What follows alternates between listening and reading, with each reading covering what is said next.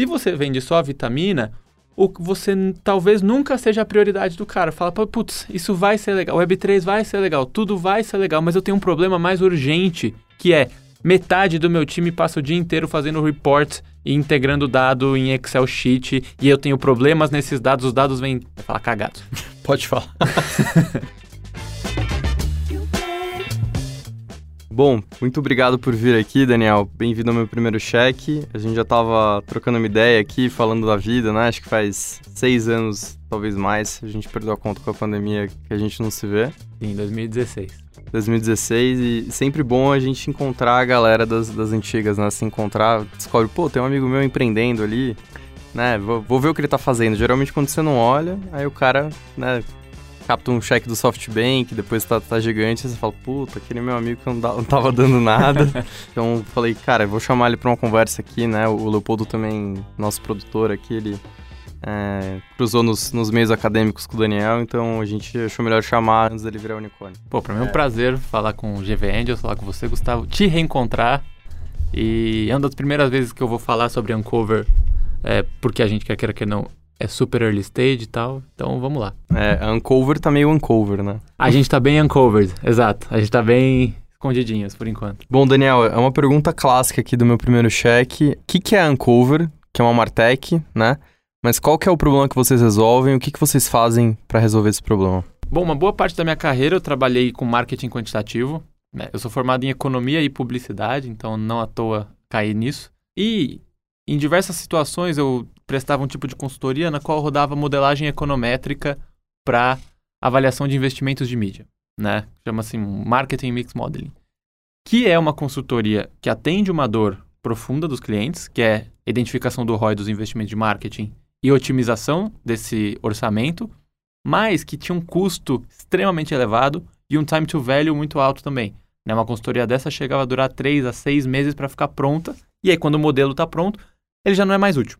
E aí a Uncover, ela basicamente surge como uma alternativa de produtificar inicialmente essa consultoria. Esse foi o start da Uncover. Vamos produtificar o Marketing Mix Modeling, vamos produtificar esse processo de modelagem preditiva para poder oferecer ele a um ticket bem menor com uma velocidade bem maior.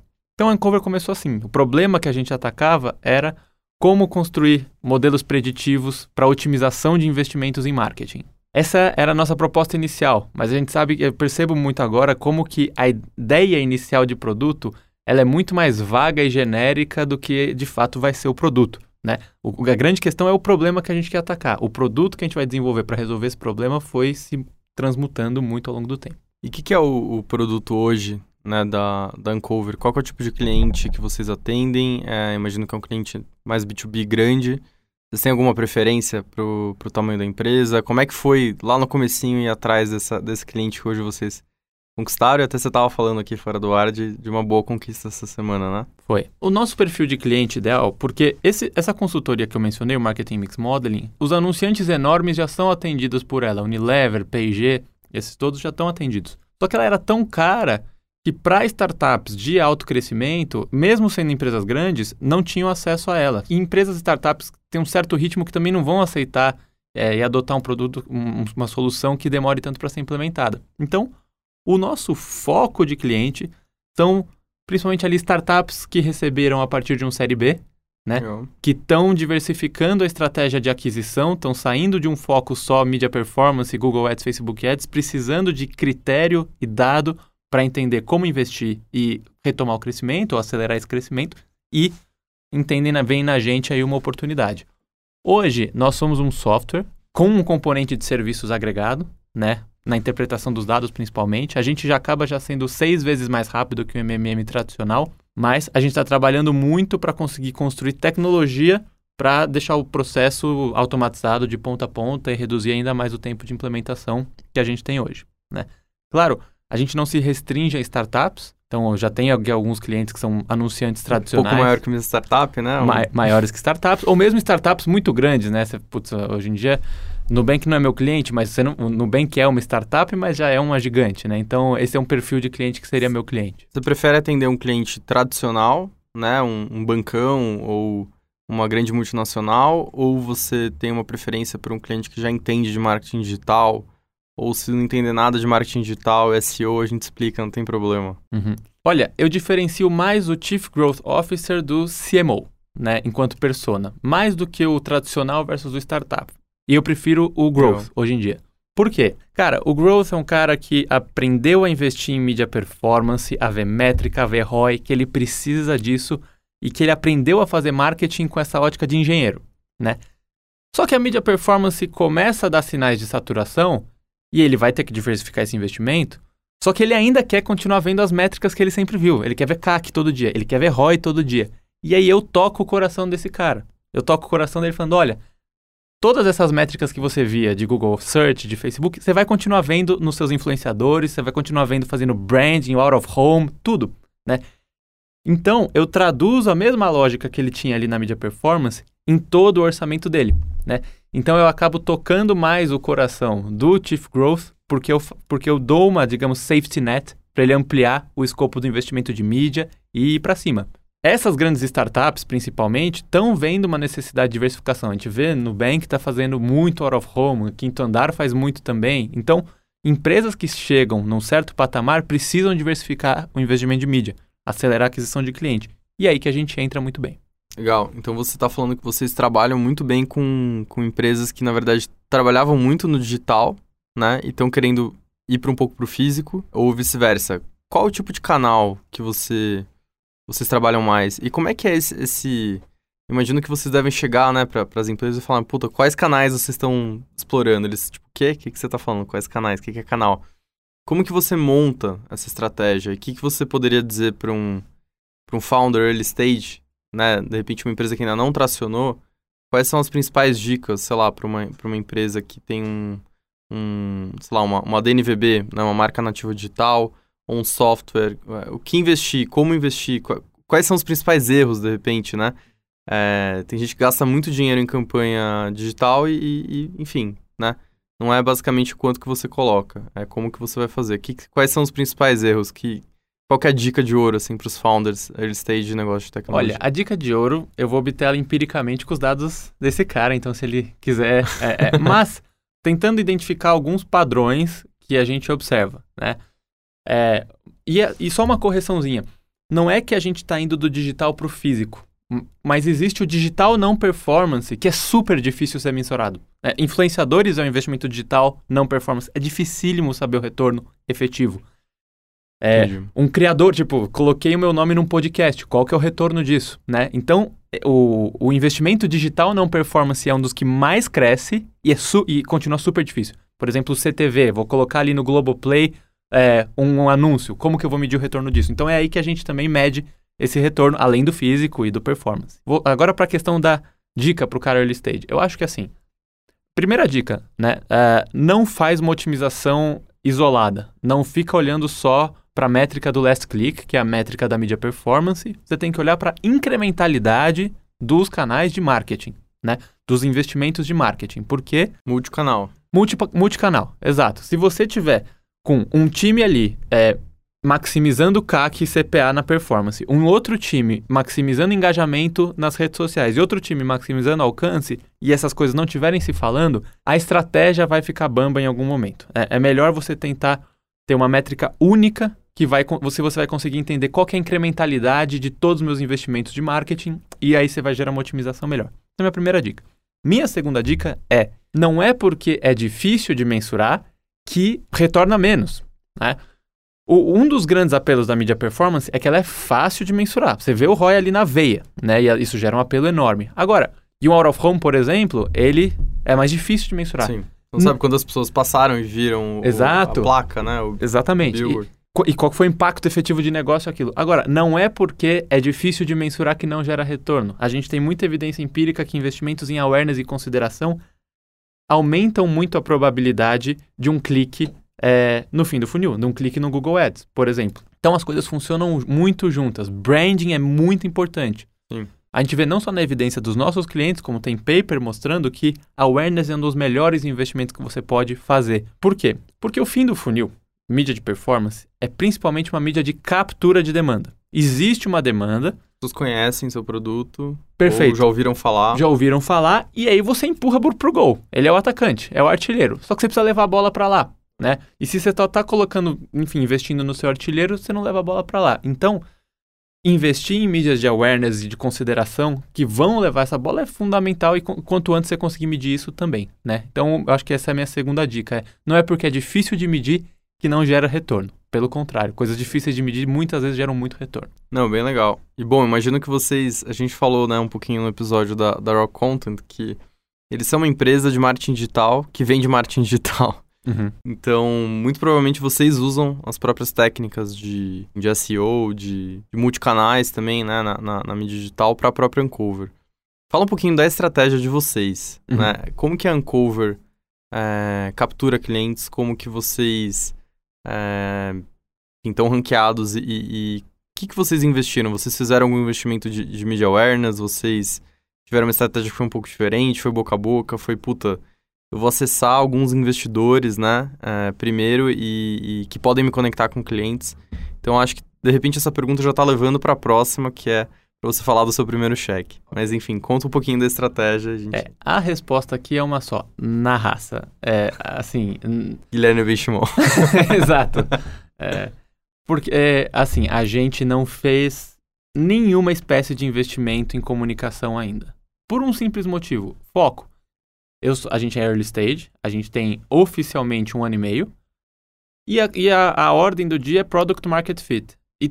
Quase todos os recursos que eu coloco na companhia são em engenheiros, designers de produto, para a gente desenhar um produto e encontrar Product Market Fit, né? É, então essa é a ênfase total, a gente não investe ainda em SEO, não é, a gente não está escalando, a gente a está em um ano em que eu adquiro clientes na raça, muito como um laboratório para a gente encontrar product market fit. E aí eu uso minha rede de contatos principalmente, a rede de contatos dos meus novos investidores com certeza está sendo fundamental para esse processo também. Eu peço ajuda para Deus e o mundo, assim, é, é, é, muito, mas é na raça. Eu sou, eu te comentei, eu sou o único comercial da Uncover, mas está funcionando. A gente vai entra, eu acho que eu entro muito de peito aberto com os clientes, falando, ó, eu tenho uma tecnologia nova, ela tem gera muitos ganhos incrementais, mas a gente ainda não é uma empresa gigante consolidada. Eu estou experimentando. Vamos nessa? E existe um perfil de cliente que fala vamos. Um perfil de cliente que quer pular na frente, falar, putz, isso aqui parece uma inovação, parece que vai me deixar na frente e eu vou. Então hoje a estratégia é 100% é, saliva, né? E, e, e rede de contatos. A gente ainda. E eu nem posso começar uma estratégia de comunicação e conteúdo maior porque eu ainda estou com um produto em construção. Então a gente ainda não absorve essa demanda toda. E, e, sobre o produto, né? Você acha que puta, vai ter um dia que você vai conseguir plugar o cliente na sua plataforma, vai ter, cara, uma automação que vai conseguir entender e, e verificar se está buscando. É, como que você está buscando escalar, né? Porque a gente, uma, uma palavra que a gente ouve muito, assim, um mantra é que consultoria não é escalável. E toda startup no começo tem um pouco de consultoria, tem um pouco de é, de, né, o processo é artesanal. Você tem tecnologia, mas você tem pessoas que estão ali fazendo as, as pontes para a tecnologia funcionar. Então, isso tudo é bem normal no comecinho, até, até ela conseguir arrumar um processo que, que seja eficiente e escalável. Qual que você acha que é o, é o limite, assim, da, da, de uma plataforma de, digamos, BI, não sei, análise, né, de, de, de presença digital e, enfim... Como você acha que. O que, que, é o, que, que é o futuro nisso para você? O futuro é uma plataforma, com certeza a gente vai chegar em uma plataforma quase 100% self-service. Né? Pelo menos a adoção e a implementação dela vai virar self-service. É, é, isso que a gente está construindo agora. E para escalar, pra, na minha opinião, é, o frame que eu penso assim: eu preciso de. Eu tenho um coração aqui. Eu tenho um baita de um algoritmo que acelera o processo de otimização de carteira de investimentos em mídia. É até uma analogia. Legal. É a mesma lógica de uma otimização de carteira de investimentos, a gente tem uma carteira de investimentos em mídia. Porque você coloca uma grana, quer medir o impacto e o retorno. Né? Perfeito. E colher depois de um tempo. E, e todo mês a gente atualiza essa prescrição para ir otimizando. Agora, como que eu vou escalar isso? Ah, primeiro, eu preciso reduzir fricção na adoção. Eu dependo de dados do cliente.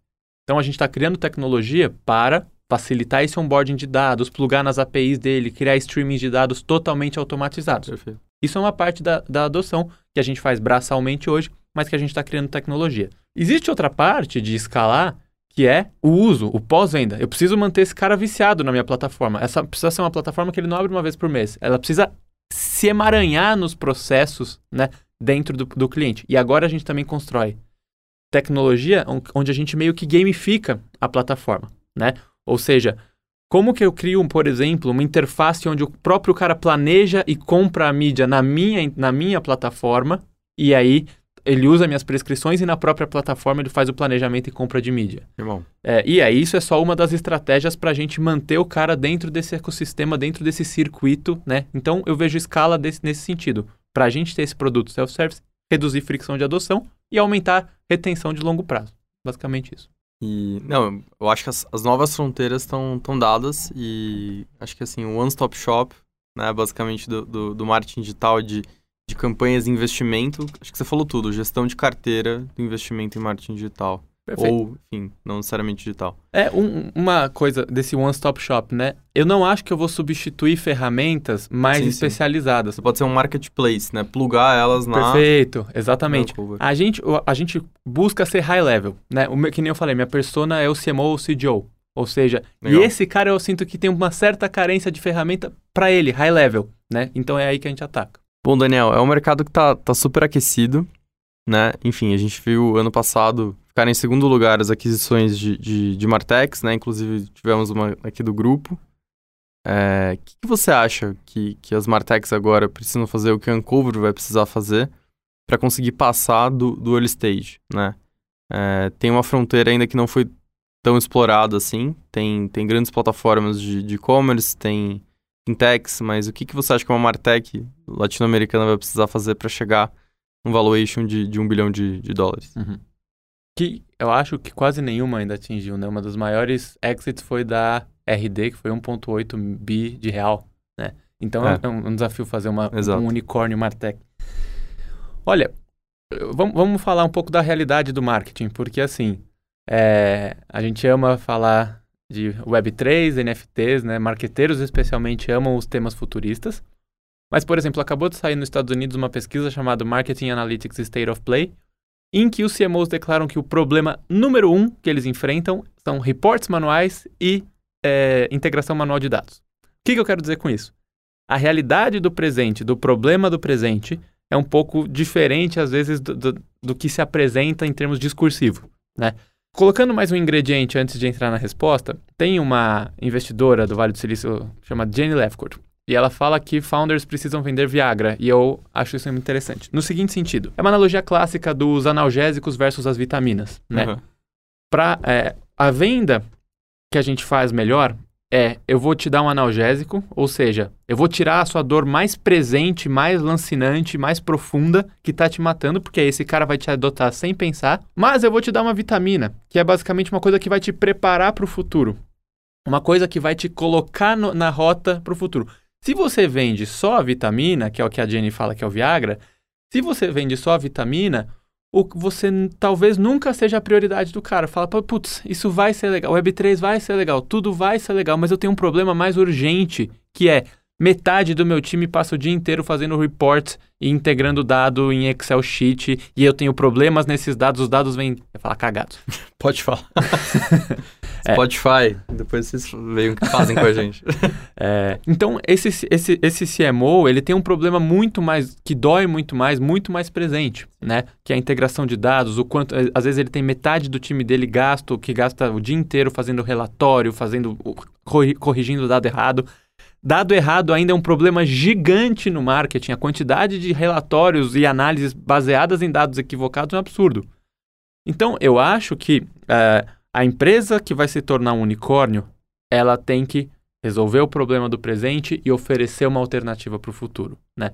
Ou seja, você tem que, e essa é a nossa aposta, embarcar o marketing numa espécie de ecossistema inteligente, numa espécie de sistema operacional, onde você vai resolver as dores mais presentes, e a gente entende que essa dor de integração, de gasto com tempo de report, de, de bagunça, é a dor mais presente, mas oferecer uma janela para o futuro, que é isso que a gente está conversando, de um marketplace para mídia, de algo nesse sentido. Então, essa é um pouco minha visão, né? Lidar, a gente precisa lidar, não, não dá para ser muito aspiracional, especialmente no Brasil, né? Não dá para eu achar que o, o, todo o setor de marketing amanhã vai nascer pronto para tecnologias muito inovadoras, quando que os problemas do presente são muito diferentes. Legal. É um mercado gigantesco, né? Todo, toda empresa precisa investir em marketing, precisa acompanhar é, seja ela um, um, dinossauro, seja ela um unicórnio, seja ela um aspirante, né, a unicórnio. Então acho que Concordo bastante com a sua resposta. Legal, agora vamos falar do que, que o pessoal quer ouvir aqui, né? Do meu primeiro cheque, quer dizer, do seu primeiro cheque. É, conta pra gente um pouquinho, Daniel, como é que foi captar, né? Você tava, a gente tava numa reunião pré-pauta e você disse que, bom, o, você contou pro nosso produtor aqui que não é muito um case a ser seguido, o, o, a captação do primeiro cheque da Uncover. Puder explicar um pouquinho essa história e tiver alguma, alguma dica, né, para quem tá, tá ouvindo a gente aqui e quer captar o primeiro, o primeiro investimento externo para sua startup, acho que ia ser legal. É, não é um case porque realmente é pouco replicável. Assim, é, como que a gente chegou nesse primeiro cheque? Eu decidi que eu não ia fazer uma captação de cara, né? Que a gente já construiu um MVP, pelo menos, é, com dinheiro de receita. Então a gente teve aquele período bem difícil no qual você está vendendo umas consultorias meio aleatórias, né? E investindo esse dinheiro num produto para construir um MVP. E, e, eventualmente, a gente queria, com o MVP em mãos, né, trabalhando um valuation já um pouco melhor, fazer a captação. Um mês antes de eu começar a bater é, na porta de potenciais investidores, foi feita uma ponte entre mim e um investidor chamado Marcelo Lacerda, que, uh, com quem a gente teve um match absurdo, um match de personalidade, né? É, e aí a, a, conversa avançou e ele acabou investindo. Então, o ponto, eu digo que não é replicável porque eu nunca fiz um pitch, nunca fui atrás de investidor, eu nunca fiz um pitch formal. Pô, essa é nova, hein? É, eu, assim, zero, né? A gente, reclama, a gente reclama que tem gente levantando no PowerPoint, agora tem gente levantando sem PowerPoint. Mas eu tinha um MVP e eu tinha cases. Né? Ótimo. É, é, eu, tem verdade, que ter alguma coisa para mostrar. Claro, eu acho que até a minha aposta é, ó, melhor que um PowerPoint é a gente ter uma prova de conceito né? É por isso que eu acho que a gente. Então, ok, sem. sem... E eu tinha um PowerPoint não, tô brincando. mas, é, é, mas, de fato, eu não fui atrás de investidores, não fui não bati na porta de ninguém, né? Veio. Então, a gente até ficou se questionando, cara, é o primeiro que a gente. São os primeiros investidores com que a gente conversou, será que a gente já deve? Mas o match cultural, e se eu for dar uma dica, pela experiência pós-investimento que eu estou vivendo, é Busque um primeiro investidor com um match de visão e personalidade com você. Para a gente, está sendo uma experiência absolutamente maravilhosa. É um grupo de investidores li liderado por dois, que são Marcelo Lacerda e a Gal Barradas, é, mas que compartilham muito da nossa visão, compartilham é, do tipo de cultura que a gente quer criar. Eu não sabia que existiam investidores que amavam tanto nerds, né? Que amavam tanto Cara, tem dia que eu tô em reunião de conselho mostrando uma equação matemática monstruosa na minha tela e o, e o pessoal tá lá amando, 8 da noite de sexta-feira. Quando isso acontece, eu falo, cara, eu tô com os investidores certos, né? Então esse é o nosso caso. Foi um pouco um casuísmo, foi um pouco é, aleatório, mas foi um encontro de personalidades e de cultura e de visão muito bom e a gente está muito feliz. É, acho que a palavra aqui é o smart money, né? O tal do smart money é, para esse estágio, enfim, o estágio que vocês estavam quando vocês captaram, eu acho que é totalmente. É diferencial, né? É, é muito diferente você. Tá, tem algumas startups que falam, puta, eu quero, eu tenho meu fundo dos sonhos, eu tenho meu vestido dos sonhos, eles vão me ajudar bastante. Mas tem um longo caminho até você chegar lá. E eu acho realmente que o Smart Money, você ter investidores alinhados com o seu projeto, que vão doar tempo, que vão doar é, conhecimento, enfim, sentar com você numa sexta-feira para discutir um algoritmo, isso não tem, não tem valor, né? É o, é o intangível além do cheque. E o que, que você acha que o, que o Marcelo Lacerda traz de bagagem para ajudar vocês no, no negócio, né? O que, que é o mais interessante que, que eles têm abordado com você para, enfim, te ajudar a construir a empresa ao redor do, do da solução que você já tem? É, acho que tem duas coisas. A gente tem, são dois investidores no nosso board, né? Que é o H. Barradas e o Marcelo Lacerda. E os dois seniorizam muito a discussão. A gente é uma empresa de pessoas jovens. É, a Gal senioriza muito do ponto de vista de negócio e o, o, Marcelo Lacerda muito do ponto de vista de produto e tecnologia. Né? O Marcelo já trabalhou com um hall enorme de empresas e startups e já viu muita coisa. Já entendeu, já sabe onde emperra, já sabe quando que o investidor está perdendo foco, por exemplo. Né? E, e ele entende, para mim o que é mais valioso de tudo, ele entende que um bom produto, um produto que vai crescer com dois dígitos por mês, é um produto que leva tempo para ser não só feito, descoberto, né? E ele caminha com a gente nesse processo de descoberta, estressando os pontos corretos, estressando coisas que ele já viu nas N empresas onde ele já investiu e trabalhou, E ao ir estressando esses pontos, a gente vai descobrindo esse produto que vai um dia crescer dois dígitos por mês e, eventualmente, construindo ele. E tem uma matéria né, no Neofeed do Marcelo é, Lacerda falando um pouco sobre o metaverso, né? E, enfim, investimentos nesse, nesse ramo que ele, que ele já tem também.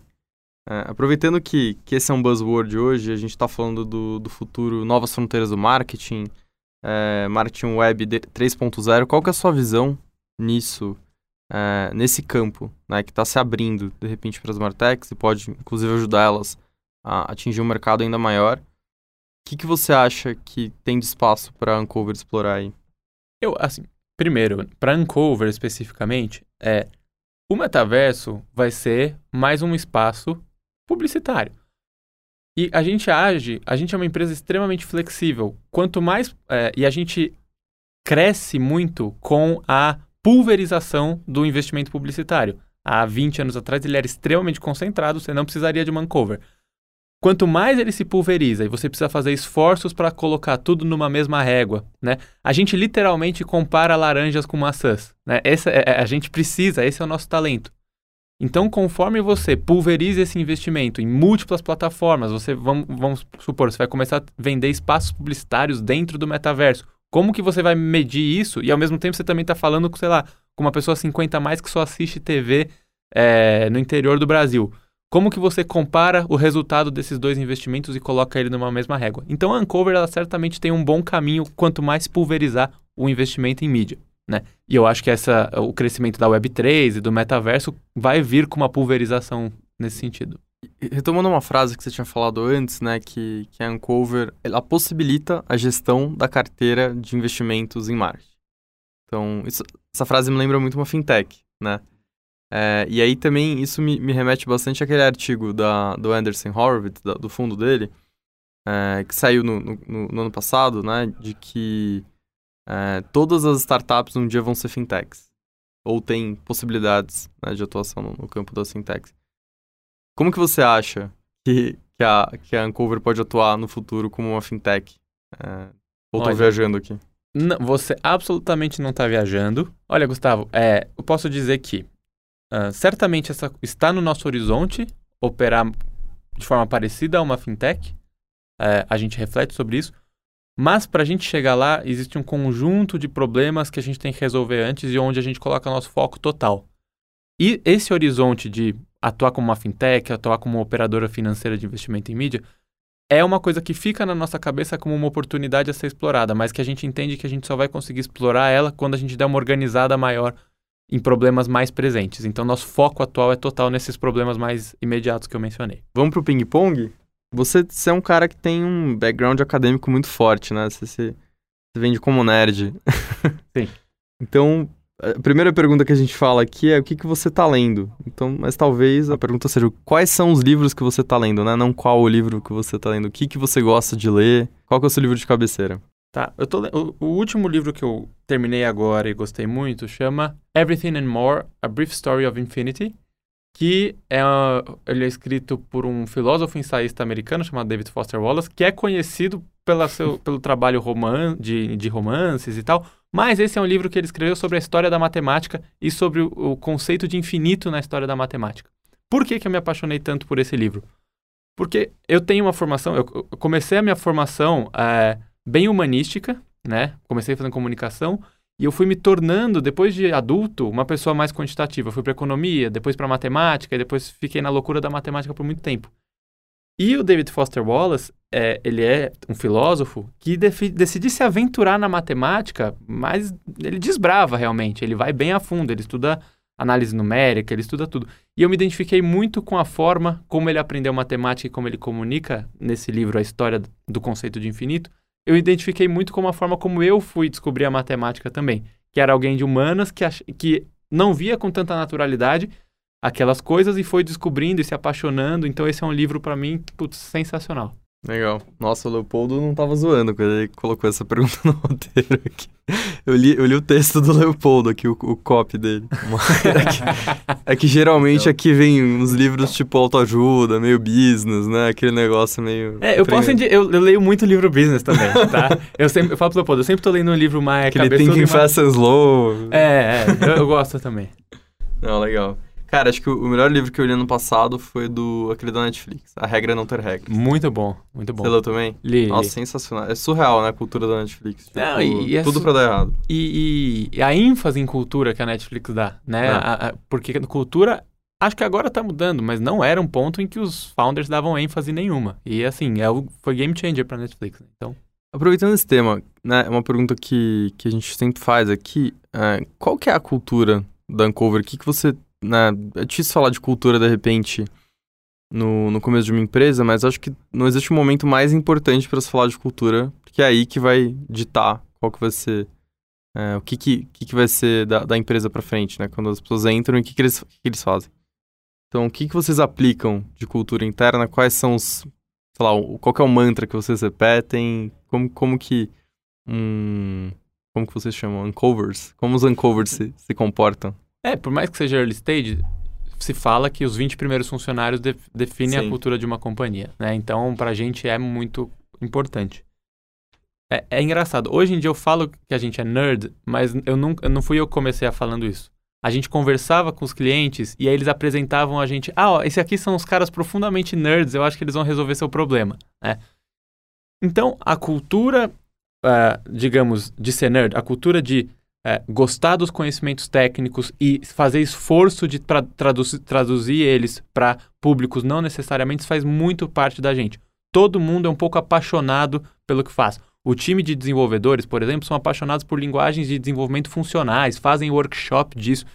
Então, a cultura, eu acho que o que define a cultura da Uncover, primeiro, é uma paixão pelo conhecimento técnico, uma paixão por compartilhar esse conhecimento e traduzir ele para outras áreas, para pessoas que não necessariamente. Eu acho que isso é o que define a gente hoje e eu acho que é isso que vai definir a gente no futuro, porque parte do nosso desafio de aplicar modelos preditivos no marketing é traduzir um algoritmo super complexo de otimização para uma prescrição inteligível, né? Uhum.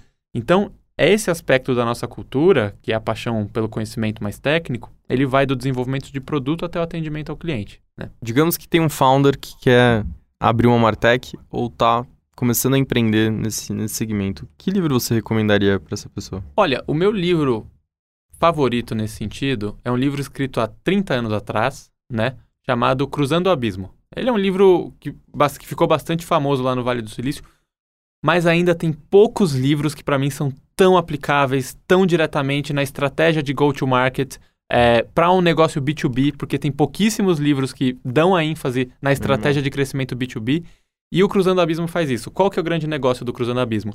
Ele fala, você vai conseguir meio fácil os primeiros clientes, porque sempre existem early adopters. Só que dos early adopters para os pragmáticos, que, e você só vai ser gigante se você chegar nos pragmáticos, existe um abismo, né? E aí ele te dá uma série, todo um framework para você cruzar esse abismo e chegar nos pragmáticos, que é onde as empresas morrem, né? Então, para mim, nenhum livro foi tão valioso para desenhar nossa estratégia, nossa estratégia comercial de crescimento quanto esse Cruzando o Abismo. Sensacional. E quem que é uma liderança inspiradora para você hoje, Daniel? Pode ser próxima, não tão próxima? Hum, bom, eu acho que hoje eh, o CEO e cofundador do Airbnb, não sei se ele é CEO ainda, mas o Brian Chesky, eh, ele tem uma cultura de foco, simplificação, ênfase em design de produto muito forte, né? A forma, ele, hoje fala que ele é uma empresa funcional porque está todo mundo trabalhando no mesmo problema, todo mundo trabalhando no mesmo ah, produto, né? Então você não tem, então toda a cultura que ele está implementando no Airbnb, eu acho que tem muito a ver com a nossa cultura, tem muito a ver com nossos valores. Então, o Brian Chesky certamente é uma, é uma referência. E é um cara, quando começou a pandemia, cara, a ação do Airbnb caiu lá no chão, né? E, e ele conseguiu ser ágil o suficiente não só para retomar, mas como para ultrapassar bastante, fazer um super IPO. Então, eu acho que hoje em dia é uma liderança que inspira bastante a gente. Legal. Bom, é, obrigado, Daniel, por, por vir aqui até o nossos escritórios do meu primeiro cheque. Foi muito bom esse papo. Acho que a gente conseguiu cobrir bastante temas aí de, de, de marketing digital, de enfim, marketing, investimento em mídia e acompanhamento né, dessa- dessas métricas online, que acho que é um grande problema. Muita gente coloca rios de dinheiro nisso e não sabe para onde vai, né? Ou não tem certeza. E em alguns campos é difícil mesmo medir.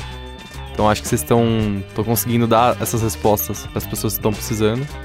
E acho que vocês têm um caminho brilhante pela frente. Espero que nossos caminhos se cruzem de novo. Muito obrigado, Gustavo. Foi um prazer enorme estar aqui no meu primeiro cheque. Valeu, pessoal. Até a próxima.